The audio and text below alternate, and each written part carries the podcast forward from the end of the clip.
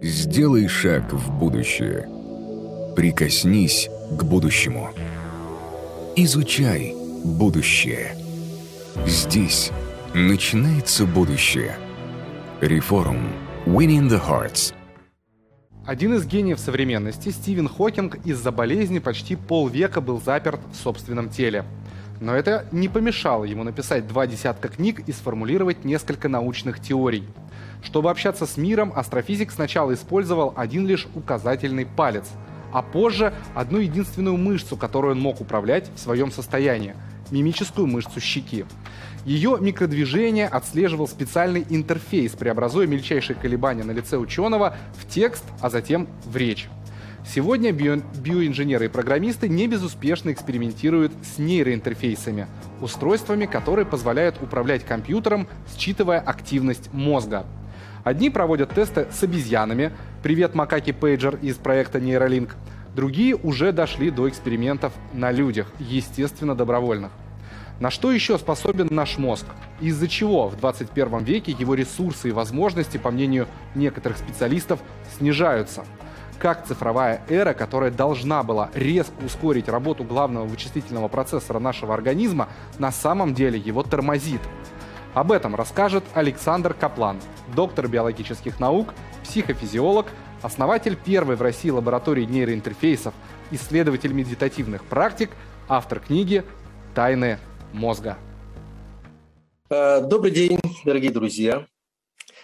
Э, я хочу сказать сегодня всего лишь несколько слов про мозг человека, но емких.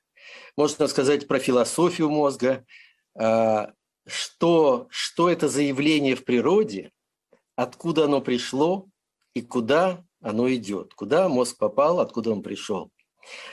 А, первым делом, конечно, хочется сказать, что мозг человека – это самый сложный, самый загадочный, самый таинственный объект во Вселенной. Ну еще бы. Это 86 миллиардов нервных клеток. И нервная клетка – это не есть как раз единичка, которая а, осуществляет информационную аналитическую деятельность. Такой единичкой является контакт между нервными клетками, потому что именно в контакте решается вопрос о том, будет передан сигнал дальше от одной клетки к другой или не будет. Этот контакт называется синапс. Это аналог транзисторов в процессорах. Так вот, таких контактов, этих операциональных элементов в мозгу миллион миллиардов, 10 в 15 степени. Много ли это или мало? Ну, давайте сравним в современном процессоре. Сколько транзисторов в современном процессоре, в самом-самом, что ни на есть, современном процессоре? Ну, мне профессионалы говорят, что до 10 миллиардов. Кто-то выходит за это пределы примерно миллиард-два, кто-то нет. Но, во всяком случае, 10 миллиардов и миллион миллиардов. Почувствуйте разницу. И откуда такая мощность? Откуда такая сложность? И почему эта загадочность? Да потому что мозг, единственный объект во Вселенной, размышляет об этой Вселенной. Он как бы поместил эту Вселенную в том или ином виде в себя. Она теперь содержится внутри нас. Какой еще объект во Вселенной умеет это делать? Почему? Как так произошло? Ну, конечно, миллиарды лет биологической эволюции, а, сотни миллионов лет эволюции млекопитающих и, собственно, миллионы лет эволюции человека. Наконец, вот уже 40-50 примерно тысяч лет, как мы живем в виде человека разумного. Homo sapiens появился 40-50 тысяч лет назад, в пещерные времена. А что это были за пещерные времена? А, какие там особенности для мозга? Ведь представьте себе, мозг появился в пещерные времена, ну а что сейчас он может делать с такой конструкцией? Менялся ли мозг за это время? Не менялся. 50 тысяч лет назад вышел, вышел последний релиз мозга человека. Но почему? Да потому что в каком-то смысле эволюция остановилась. Он же, человек же стал разумным. Но зачем меняться телу, и в том числе структура мозга, если можно сами условия среды изменить под себя? Ну, скажем, стало холодать. Ну что, будем ждать тысячи лет, пока станем обрастем шерстью? Да нет же, конечно, пожалуйста, в пещеру развести огонь, можно воспользоваться этой шкурой совершенно других э, животных, и вот вам тепло и хорошо, и незачем менять тело. Нужно развивать свой ум, чтобы, э, чтобы как можно э, объемнее вносить изменения в среду обитания. Но вот этим мозг и занимается последние 50 тысяч лет. Он пришел из пещерных времен. А вообще-то говоря, не проблема ли это для мозга? Можем ли мы сейчас жить со своим пещерным мозгом? Да можем, потому что в разные времена, видите, а что, собственно, поменялось? Память нужна, мышление нужно, э, остроумие нужно. А что мы использовали в этой среде? Каждый раз это какие-то ну, инструменты, пусть это будет индустриальная среда, ну что, рычаги паровоза. Мы же не сами, отдельный человек, не сам не сам создает этот паровоз, это же все-таки он стоит на э, плечах многих поколений других людей, поэтому ему остается только э, э, накопить те знания, которые нужны ему для управления конкретного объекта, для жизни в конкретной профессии. Даже если эта профессия, вот видите, такая сложная, много кибернетических аппаратов, но опять же там есть свои рычажки управления, свои знания, которые мы получаем в школе, и дальше работают. И даже если есть среди нас маленькие гении, это тоже они не, не сами придумали все от нуля. Они просто хорошо учились в школе, поэтому выучили предмет настолько, что теперь понимают это на уровне самых, э, так сказать, лучших и продвигают свою науку вперед. Но времена изменились буквально в последние 10-15 лет. Что можно сейчас? Э, это, конечно, не фотография, но образ нашего настоящего. Вот э, э, что сейчас? Это же совсем не те времена, когда мозг организовался. И это хорошо, это просто жилье. Но это уже показывает, что мы живем не в тех координатах. Вы заезжаете на эти развязки и уже не пространственно не понимаете, где вы находитесь. Экзиты, экзиты, куда-то нужно ехать и так далее, и так далее. Мы отрываемся сейчас от той среды, в которой, в общем-то, живем. И эти, э, какие у нас главные сейчас проблемы вот именно в наше время? Проблема в том, что мир стал информационно сильно насыщенным. Мы стали основными производителями информации на Земле. А, человек стал производить информацию, и это сильно увеличило объем и скорости а, информационного общения в мире. И что тут а, главное? Вот посмотрите, я работаю исследователем, посмотрите, сколько статей в разных областях науки, здесь э, я демонстрирую табличку, ну, например, возьмем медицинские науки, 24 4 миллиона статей уже на данный момент уже опубликовано. Кто может прочитать столько, даже если рядом сядут все врачи, все население врачебное мира и все, все исследователи? Не прочитают. Эм, так вот, если посмотреть на диаграмму, видите, медицина как раз занимает большую часть. Но вообще э, э, другую, э, наиболее большую часть занимает в статейной продукции. Это мультидисциплинарные исследования, которые сейчас вбирают все больше и больше подразделений науки. А мультидисциплинарный исследователь, значит, нужно быть подготовленным не только в одном направлении, но и в других, а мы ведь исходно учились только в одном направлении, становится, э, возникает проблема такой не просто информационной насыщенности, но и проблема о том, э, в том, как мы можем воспринимать эту информацию, если мы не учились ее воспринимать. Ну вот сейчас 200 миллионов уже научных статей можно прогуглить в интернете.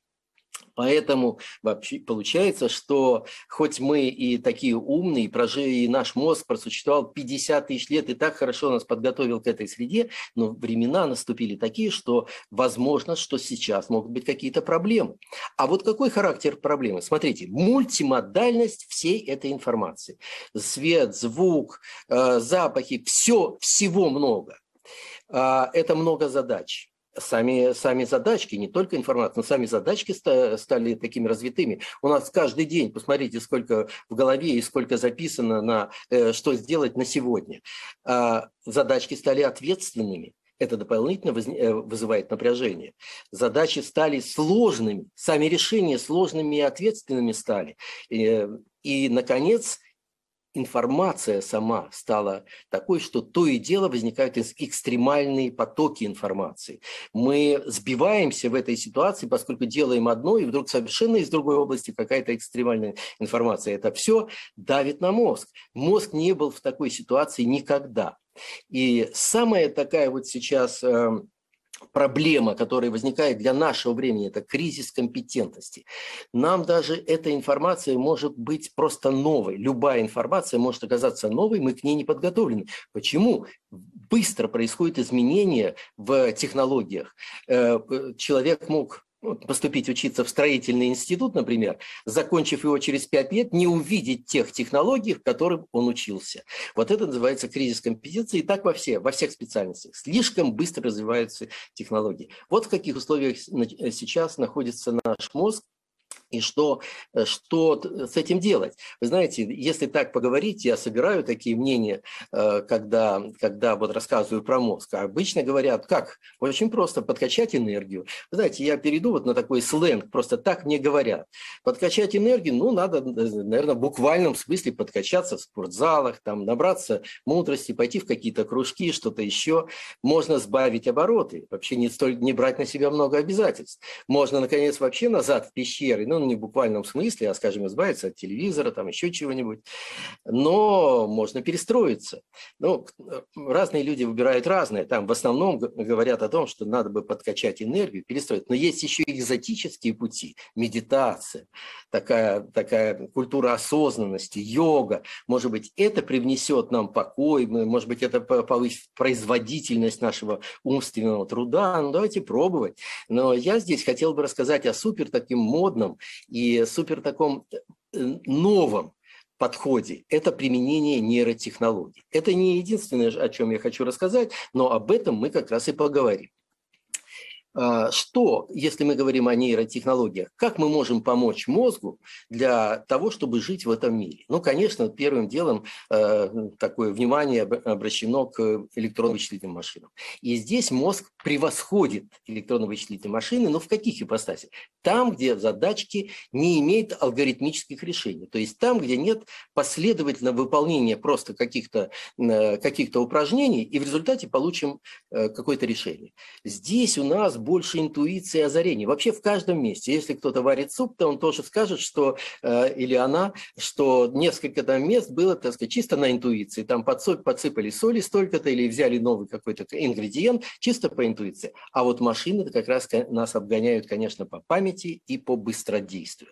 Ну и они, естественно, что там программное обеспечение, значит, каждая операция осуществляется по какому-то заранее подготовленному плану, написанному программистом. Ну, это азбука того, что мы сейчас знаем. Так вот, как объединить эти две ипостаси, чтобы преимущество, а, а, объединить преимущества и избавиться от недостатков тех и других? Ну вот э, что, искусственный интеллект – это такое универсальное слово. Значит, давайте попробуем подключаться к мозгу человека, к естественному интеллекту, искусственному интеллекту. И здесь, конечно, нужна какая-то прямая и обратная связь. Фактически, вот как видно на этом рисунке, мы, надо как-то подключиться к мозгу и получить, во-первых, информацию из мозга в компьютер, чтобы, проанализ... Э, чтобы э, можно было проанализировать, что, собственно, мозг хочет, что, что, какую задачку он решает. А второе – подать информацию обратно в мозг. Ну, казалось бы, простые решения, но на самом деле э, сейчас вот нейрофизиологи, психофизиологи, математики и программисты, вообще целые мультидисциплинарные, большие дисциплина, мультидисциплинарные команды бьются над этой проблемкой. Что получается? Ну вот смотрите, первым делом это подключение к мозгу. Вот здесь вот есть картинка, это, это такой срез коры очень маленького, очень маленькой тонкой структуры 3-4 миллиметра всего лишь. Но эта кора – это главный, э, главное структурное образование мозга человека. Вот видите, несколько нервных клеток таким вертикальным образом. Надо где-то среди них расположить наш электрод, то есть датчик, который, который нам э, э, зарегистрирует электрическую активность этих нервных клеток. Ну вот здесь как раз виден такой датчик – это электрод, микроэлектрод, очень тонкий, один микрон. Но если считать, что человеческий волос – это 40 микрон, то вот треть этого человеческого волоса, или, может быть, даже в каких-то случаях даже пятая или десятая часть – это нервная клетка. Вот так это реальный снимок. И, э, конечно, здесь вот показан сам этот электрод, только кончик э, не изолирован, остальное все в стекле, то есть изоляция. И вот можно вот такую вот электрическую активность отдельных нервных клеток, такие одиночные выбросы вниз, это и есть э, нервные импульсы или спайки, или то, чем общаются нервные клетки. Их можно почистить фильтрами, получится вот такие красивые ряды нервных импульсов. Ну, а в принципе технологии сейчас очень хорошие, можно вот в крысу вживить 100 таких микроэлектродов, она будет бегать беспроводным образом, на экране компьютера будут идти все эти нервные импульсы. Конечно, есть и более современные такие решения у Илона Маска, можно вживить до 100 тысяч контактов в мозг, такие длинные волоски вот видны, и на, по всему этому волоску контакты. Это такой многожильный э, волосковидный кабель. В результате можно получить ну, 100 тысяч, допустим, э, информацию о работе 100 тысяч нервных клеток. Но вы знаете, все это все-таки очень мало, потому что мы уже знаем, в голове у человека 86 миллиардов нервных клеток, поэтому ну где ж тут э, набраться? И потом мы не знаем коды мозга, ну будем видеть эти нервные импульсы, но как их расшифровать? Но тем не менее, смотрите, что уже сделано в нейротехнологиях. Вот электрод, который специально приготовлен для человека, для вживления в кору человека. Вот такая плашка, там 100 иголочек, таких, которые я показывал вам уже. И в э, ситуациях медицинских, когда человек, допустим, полностью обездвижен, и вот здесь нужно попробовать получить управление от мозга манипулятором, когда человек просто ничего не может сделать. И это получилось. В 12-13 годах вот две американские лаборатории изготовили уже э, всю эту технологию. Вот женщина полностью парализованная, в лаборатории э, Эндрю Шварца. Здесь из головы, видите, выходят два два таких разъемчика, ну и дальше кабель. Э, медики всегда любят, чтобы был кабель, не беспроводное устройство. Женщина вполне прилично управляла этим манипулятором, по крайней мере, подносила этой металлической рукой, подносила шоколадку своим губам. А у другого исследователя, вот, пожалуйста, другая пациентка, тоже как пример, она управляет манипулятором, который подносит ей контейнер с напитком. Все это сейчас работает. Вот для демонстрации еще третья лаборатория, мне более знакомая, а, Э, Ричарда Андерсона из э, Лос-Анджелеса. Вот здесь мы можем посмотреть, как в динамике э, работает такая, такой манипулятор, управляемый непосредственно от мозга человека. Видно, как манипулятор ловко ловко ловит шариком, ловит квадратик. Но это означает, что человек может управлять хорошо манипулятором. В других примерах он может схватить стакан, можно, можно передвигать какие-то предметы в среде, причем довольно динамично, довольно все быстро. То есть в принципе подключиться к мозгу человека для решения таких двигательных задач возможно.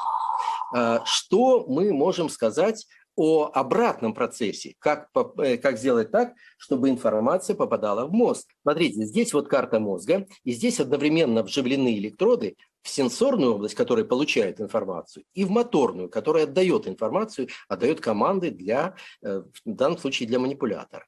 Вот молодой человек, который попал в аварию, в результате он не, не имеет возможности двигаться, но он хорошо управляет манипулятором, который здесь находится. Так вот, пальцем, кончиком пальцев этого манипулятора приклеили датчики давления.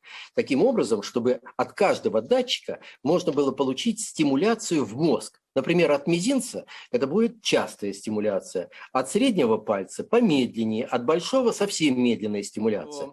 Там, конечно, все эти технологии с вживлением электродов в мозг, они уже, уже сейчас э, дают плоды, э, свои плоды для медицинских случаев, но все-таки э, инвазивный путь тяжелый, это тяжелая нейрохирургическая операция. Возможно ли снять сигнал прямо с кожной поверхности головы? Возможно. Это классическая электроэнцефалография. Вот вам пример такой записи. Э, как видите, тут, э, тут много каналов, 40 каналов, и по каждому идет своя какая-то запись электрической активности мозга. Конечно, там что-то есть, какая-то информация есть, но попробуйте ее достаньте. В этом сложность работы э, в неинвазивном режиме. Но что сделано на настоящий момент? Ну вот смотрите, такая очень давняя такая э, зарисовка. Здесь прямо из моей лаборатории 15 лет назад, более чем 15 лет.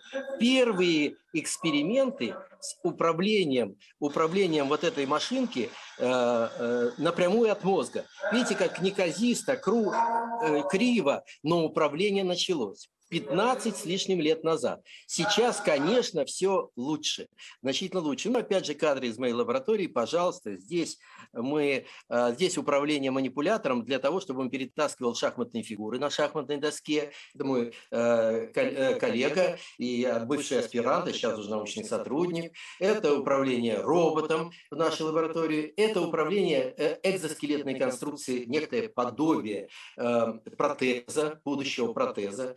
Здесь же есть управление, вот здесь интересно, инвалидной коляской, не только э, назад, вперед, вправо, влево, но и еще по вертикали. Это инвалидное кресло вертикализатор, мой сотрудник здесь, это была его работа диссертационная. А, есть управление э, фантомными руками, ну и так далее. Но я хочу остановиться особо на технологии, которая позволяет человеку, который потерял дар речи, который не может двигаться, все-таки войти в какую-то коммуникацию с э, другими людьми. Эта технология, э, я вам сейчас ее презентую. Вот представьте себе, что человек задумал набрать какую-то букву, которая нарисована на экране. На экране нарисованы буквы в ячейках матрицы. И вот нужно, чтобы одной силой мысли достаточно было, чтобы буква была напечатана. При этом, конечно, регистрируется электрическая wow. активность поверхности uh, головного мозга. Это самое интересное. Буквы все подмигивают столбцами и строчками.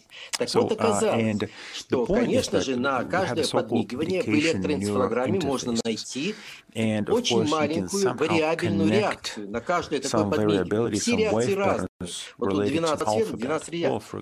Но нейрофизиологический фокус uh, заключается в том, что если человек заинтересован в какой-то букве, то подсветка этого столбца и этой строки, строки, в которой находятся буквы, даст немножко uh, другую реакцию. Вот она нарисована, такая uh, наиболее высокая реакция. Это реакция на букву, в которой человек заинтересован. На подсветку столбца или строки. На пересечении мы понимаем, какая буква, и тут же ее печатаем. А все остальные реакции – это подсветки на другие буквы, которые в данный момент человеку не нужны. Если человек uh, убеждается, что буква правильная, ту, которую он задумал, он приходит, переносит внимание к следующему. Итак, буква за буквой человек может набирать текст. Причем надежности вот мы добились 95%. Что он задумал, то мы и напечатали.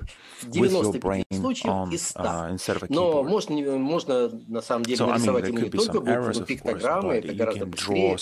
Вместо того, чтобы говорить человеку, набирать «я хочу пить», он может просто посмотреть на чашку, и мы тоже догадаемся, что он хочет делать.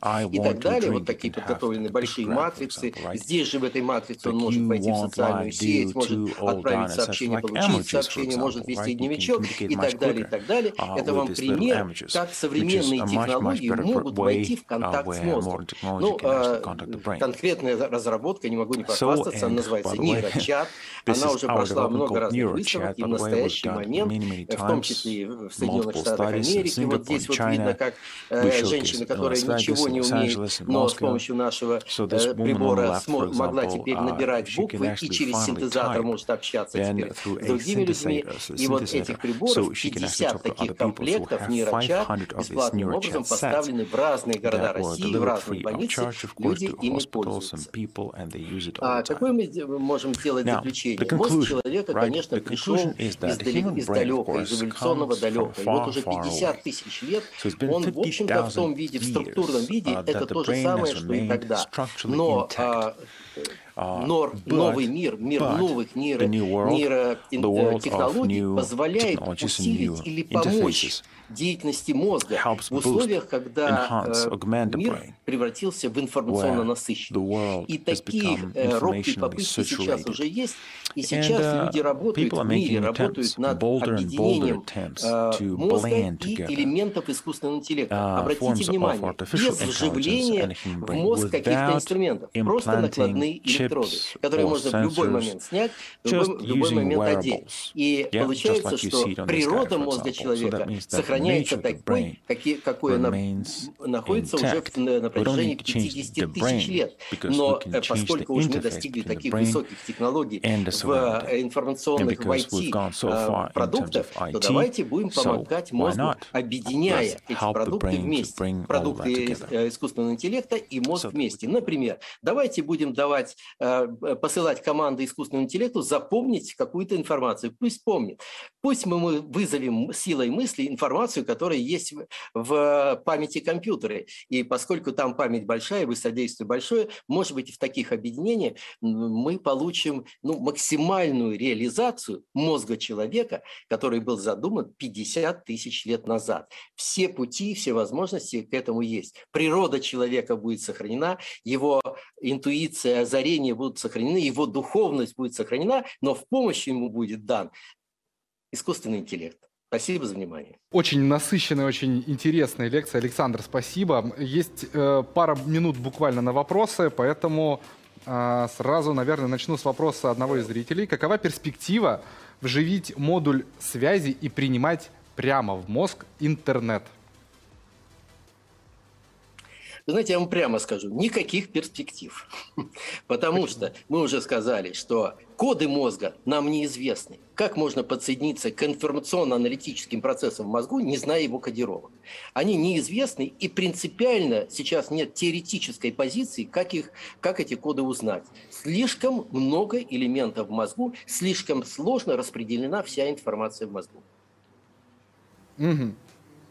А Корректно ли тогда говорить, что ученые не совсем до конца понимают, как в мозге образуются какие-то связи, и поэтому все эти опыты, все это исследование происходит скорее опытным путем, чем в результате теоретических исследований. И некоторые зрители переживают, что наука в таком важном органе, а, в исследовании такого важного органа движется вслепую.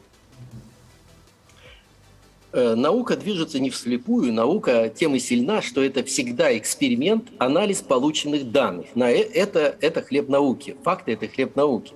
Так вот, как раз сейчас э, работают самые такие суперсовременные приборы, получающие очень много данных о строении мозга, о функционировании мозга. Это все нам на руку для того, чтобы разгадать природу заболеваний мозга, как-то внедриться в эти процессы, ослабить их. Это все то, что что дает нам эта самая наука. Но мы же говорим о том, можно ли расшифровать мозг, можно ли раскодировать те процессы, которые происходят внутри мозга.